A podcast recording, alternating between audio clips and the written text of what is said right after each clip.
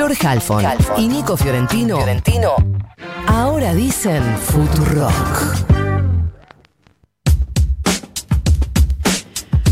8 de la mañana, 9 minutos, describíamos la situación del área metropolitana de Buenos Aires, algo que venimos haciendo, bueno, desde el inicio de la pandemia, pero eh, fundamentalmente en los últimos días, a partir del cambio de fase o la vuelta a fase 3 y estas habilitaciones que de a poco se van haciendo, van subiendo algunos números. Es cierto que se mantiene el porcentaje de ocupación de camas de terapia. Vamos a preguntarle el panorama a Daniel Goyán, ministro de Salud de la provincia de Buenos Aires, ministro Florencia Florencia lo saluda, gracias por atendernos. ¿Cómo le va? ¿Qué tal, Florencia? Buenos días. Em, ¿Qué podemos decir de este momento de la provincia de Buenos Aires? Sí, eh, nosotros en realidad, eh, cuando vemos la cuestión desde el lado de la epidemiología, no, no hacemos mucha diferencia geográfica porque tenemos que hablar de un conglomerado urbano. no Lo dijimos desde el primer día, la epidemiología es así. Después eh, por ahí se quieren hacer interpretaciones, no, la epidemiología así, eh, empieza la enfermedad de estas características por un lado, generalmente donde hubo mayor concentración de casos, luego esto se empieza a esparcir en forma de mancha de aceite, ¿eh? y este, luego las enfermedades pandémicas llegan a un pico en algún momento, esto en general, ¿no?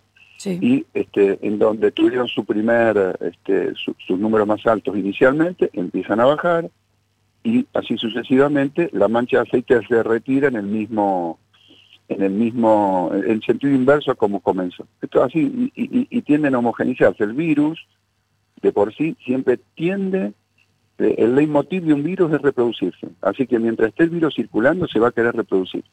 Mientras no haya una vacuna o algún otro elemento que lo corte, el virus se tiende a reproducir. Así que esta la, nosotros decimos, hablamos de los grandes conglomerados urbanos porque si no, parece como que dividimos en dos situaciones distintas. Entonces, del AMBA bonaerense, yo puedo hablarle del AMBA bonaerense de, de, la provincia de Buenos Aires, tenemos una, una situación de aumento de los casos importantes, preocupantes, porque este, hay que pensar que son casos que se produjeron ya en un momento en donde estábamos en una restricción de circulación, contrafácticamente si no hubiese habido esa, uno puede decir que si no hubiese habido esa reducción todavía serían mucho más, ¿no? Los casos. O sea, ese sirvió ese rato en fase 1, ese shock de fase 1.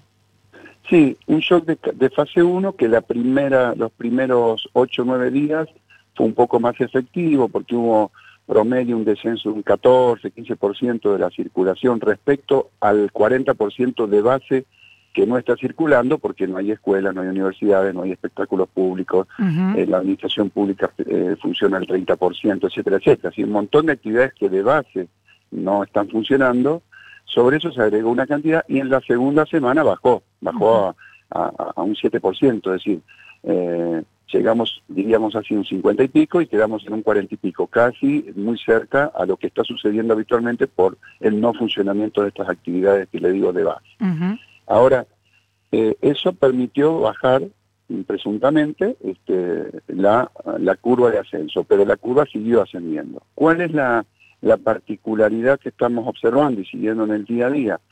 Es que si bien aumentan mucha la cantidad de casos, proporcionalmente baja muchísimo la cantidad de gente de, que necesita internarse en una terapia intensiva. que baje la proporción no implica que baja el número absoluto de gente que necesita una cama. Claro. Pero pensemos que nosotros en abril teníamos casi un 12% de, de las personas que se enfermaban, con un número mucho más chico de personas que se enfermaban, casi un 12% entraban en terapia. Sí. Y ahora es un 2 y algo.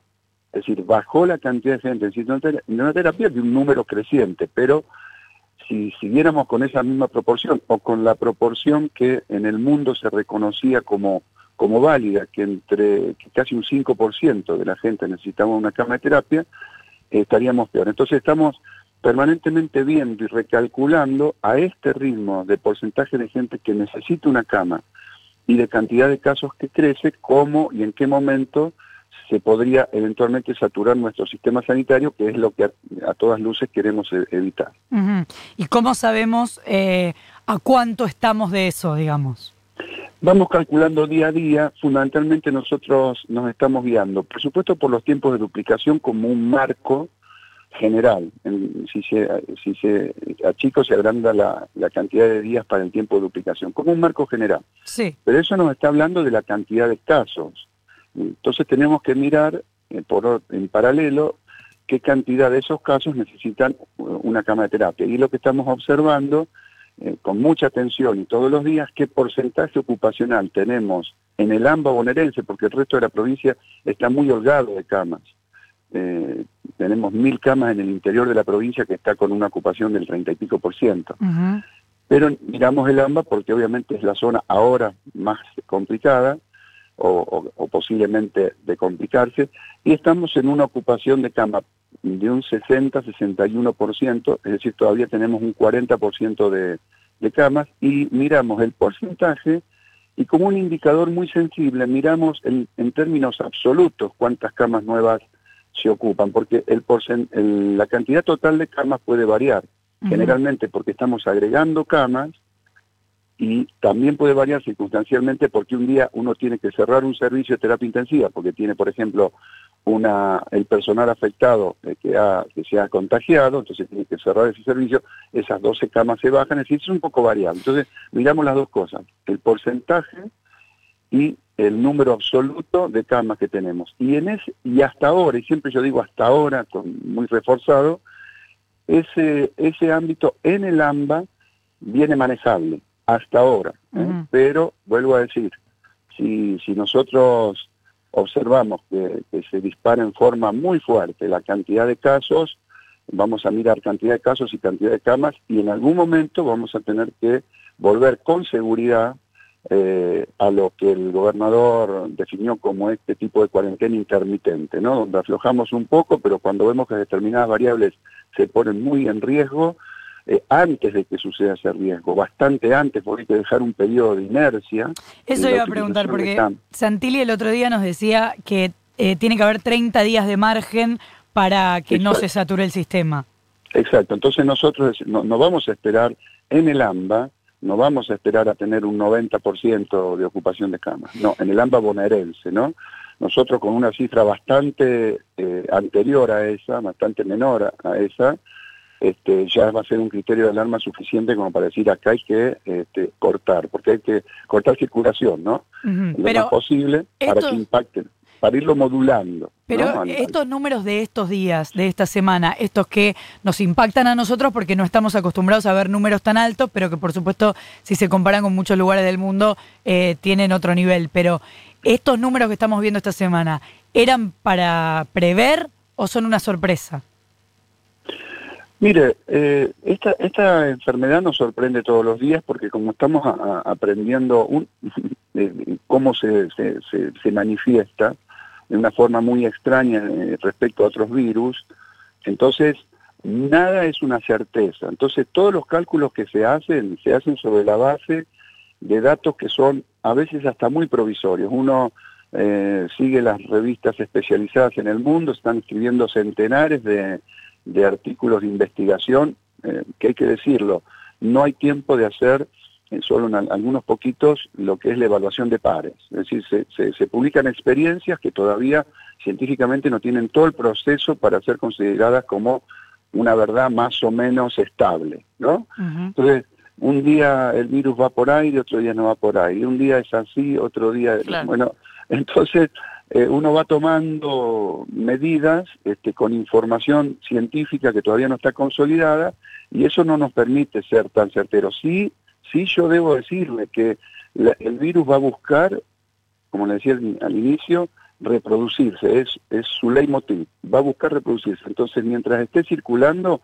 aumentamos la circulación de gente, aumenta la circulación de virus, aumenta los contagios. Eso es una ley sine qua non. Hasta que no haya vacuna y podamos cortar masivamente eh, contactos, eso va a ser así. Entonces, lo, lo que se trata es de modular para que no se nos produzca en un periodo corto de tiempo una enorme cantidad de gente de enfermos que nos satura el sistema. Eso es porque se demostró que cuando se, se, saturan, se saturaron los sistemas en las grandes ciudades del mundo, del primer mundo incluso, hablando económicamente hablando, este, es ahí donde se produjo el, gran aumento de la tasa de mortalidad sobre lo que ocurre eh, en comparación, mejor dicho, con lo que ocurre normalmente cualquier invierno, ¿no? Con una enfermedad. Entonces, ahí es donde si se satura el sistema, eh, es, donde da el gran salto la mortalidad. ¿Qué tal? Goyan Nicolás Fiorentino lo saluda. ¿Encuentran alguna o, podría explicarnos por qué eh, se redujo tanto el porcentaje de eh, internación o de hospitalización de contagiados? No hay explicación porque mm, la verdad es que hay teorías, ¿no? Hay teorías que hablan de distintas cepas, algunas más contagiosas, otras más virulentas, otras más benignas. La verdad que todo esto todavía no está comprobado. No hay una no hay estudios de todo tipo, incluso hay estudios que dicen hay seis cepas circulando, pero no porque las hayan identificado, sino porque han agrupado eh, la cantidad de diferentes síntomas que daría cada una de esas cepas. Entonces han dicho, bueno, hemos agrupado en miles de pacientes cuáles son los síntomas eh, que serán más graves, menos, más leves, más moderados, y este, sobre eso suponemos que hay seis cepas diferentes que actúan de esta manera. Son todas teorías, todavía vuelvo a decir, no, no tenemos esa certeza y es, es una de las para, para tomar decisiones políticas, de política sanitaria, ¿no? En estas situaciones, con, con variables que son tan efímeras en, en, en, el tiempo en cuanto a su aceleración, y e, es, es, más complicado, le agrega mucha, por eso siempre hablamos del día a día, estamos conociendo el virus y estamos apostando, por supuesto, a que este, a que este ganar tiempo también eh, mientras logramos que no se sature el sistema sanitario, también nos dé la oportunidad de contar con terapéuticas alternativas, una vacuna, lo que sea. ¿no? Esta, esta semana, eh, Goyan, eh, me pasó a mí, me parece que a, Florencia, mi compañera también, que eh, se nos explicaba desde eh, las diferentes carteras sanitarias que atienden la cuestión del coronavirus que el incremento en los números que se registraron esta semana tenían que ver con retrasos en la carga de información. ¿Esto fue así? ¿El número alto ayer todavía sigue respondiendo a algún tipo de retraso o, son los números más o menos reales? No, no, no, esto, ahora ya estamos en los números reales. Solamente hubo un día que se cayó medio día el, sistema ARSAT que se utiliza en la carga de, datos por el sistema CISA, y esos datos de, de mediodía ya se corrigieron en el día siguiente y subsiguiente. Ya no hay más casos, y no fueron tampoco eh, una enormidad. ¿eh? Había sido algo así como la tercera parte de los datos que se, ya se corrigieron y bien se puso de nuevo el sistema en marcha, que no demoró mucho, se empezaron a cargar. Eso ya está corregido. los datos de hoy son los números que expresan lo que está pasando y con una salvedad. Expresan lo que está pasando de aquello que se detecta, porque estamos observando una enorme cantidad con los estudios que empezamos a hacer de este, anticuerpos, de gente que tiene anticuerpo positivo y ni se enteró que tuvo la enfermedad. Es decir, fue totalmente asintomática o tuvo tan poquitos síntomas que no la relacionó con el COVID y no la relacionó siquiera, no le generó una alarma a esa persona para consultar, es decir, se quedó en su casa haciendo vida normal y este, obviamente con un potencial de haber contagiado, ¿no? Pero es un problema de este tipo de virus que desde el primer día dijimos, si lo pudiéramos catalogar como grados de inteligencia, es un virus muy inteligente si eh, el objetivo es reproducirse, porque los virus más letales son más visibles, pero los virus estos que cientos y miles de personas se contagian sin, este, sin que lo sepan, es, lo, denominamos así en la jerga como un virus inteligente porque su objetivo de reproducirse lo garantiza precisamente que pasa desapercibido y a algunos eh, le da eh, síntomas graves y como el, el N que se contagia es muy grande, aunque el porcentaje que fallezca sea pequeño, en ese N tan grande es, un, una, es una cantidad significativa. Ministro, ¿qué está pasando con eh, las salas de camas que no son de terapia, de gente que se eh, pretende aislar para que no siga con los contagios o no se quede en su casa, que se aísle incluso de su familia, que están ofreciendo este, esta especie de subsidio de 500 pesos? Sí, este, porque tenemos una, una gran cantidad de oferta de estos dispositivos y este, observamos una fuerte resistencia de la gente a dejar su casa, la gente se compromete que no se va a mover, que no va a salir, que no va a contagiar, pero está probado que eh, lo más efectivo de esa persona para su familia, para sus amigos, para sus entornos sociales, lo más efectivo es que durante 10 días esté este, acompañado en un lugar fuera de ese, no, estamos tratando de no usar la palabra aislamiento porque suena fea, pero digo, mm. que esté en un lugar en donde esté acompañado, donde esté bien, donde esté cuidado, pero que no eh, tenga contacto afectivo con otra gente, porque eso luego es como una rama de un árbol que se va haciendo líneas de contagio este, exponenciales. Entonces sí, ayer se agregó un instrumento más, que es además de que de, tener lugares muy confortables, agradables, que no están tan muy cuidados, eh, en función a, reconocer que por ahí hay un lucro cesante, que por ahí hay un desarraigo, este, se le va mm, a, dar un subsidio a cada persona de 500 pesos por, por cada día que esté allí en estos centros de cuidado. Un poco en chiste, un poco en serio, decíamos que los que ya se fueron de esos centros y no cobraron los 500 pesos, capaz que vuelven a reclamar. Sí, eh, bueno, eh, no, la gente, mire, nosotros, yo en particular he estado en varios de estos este, lugares cuando la gente se ha ido ya, ¿no? Este, hablando con ellos en, en Tigre, ayer en Tecnópolis, en Malvinas Argentinas, y no, la gente es tremendamente agradecida, eh, este, realmente conmueve escuchar los testimonios porque además se van todos queriendo donar, donar plasma y quedan en una lista de donación de plasma. Eh, el 70% de la donación de plasma son mujeres y humildes, de sectores humildes. ¿no? Es todo, todo un símbolo. Em, para cerrar, ministro, le consulto, ¿se pueden decidir cambios de fase o mayores restricciones antes del próximo anuncio del presidente y las autoridades de los distritos? ¿O, o se va a esperar a ese momento a ver en qué situación estamos?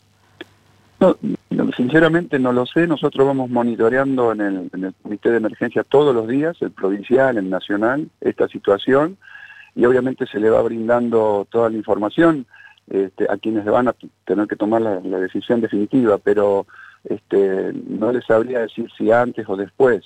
Sí que si los casos siguen aumentando en forma muy abrupta y vemos que se empieza a tensionar con mayor velocidad el, sistema sanitario, este, va a haber que tomar una determinación en ese momento.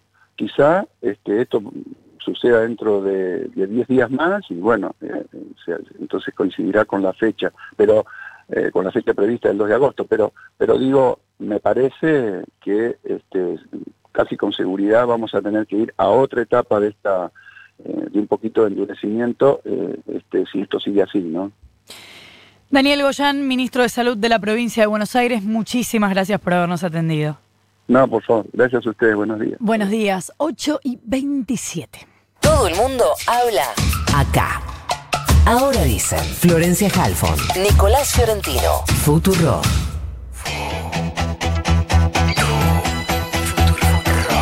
Futuro. El 73.12 de tu, de tu, de en el mundo hay mucha utopía con gusto a Botox. Por suerte, también hay algunas buenas causas. Entra a futurock.fm barra comunidad y asociate ahora el aporte de miles de oyentes para crear una voz colectiva. Comunidad Futurock, de tu lado del mundo. Ya está a la venta El fraude más hermoso de Fito Mendonza Paz.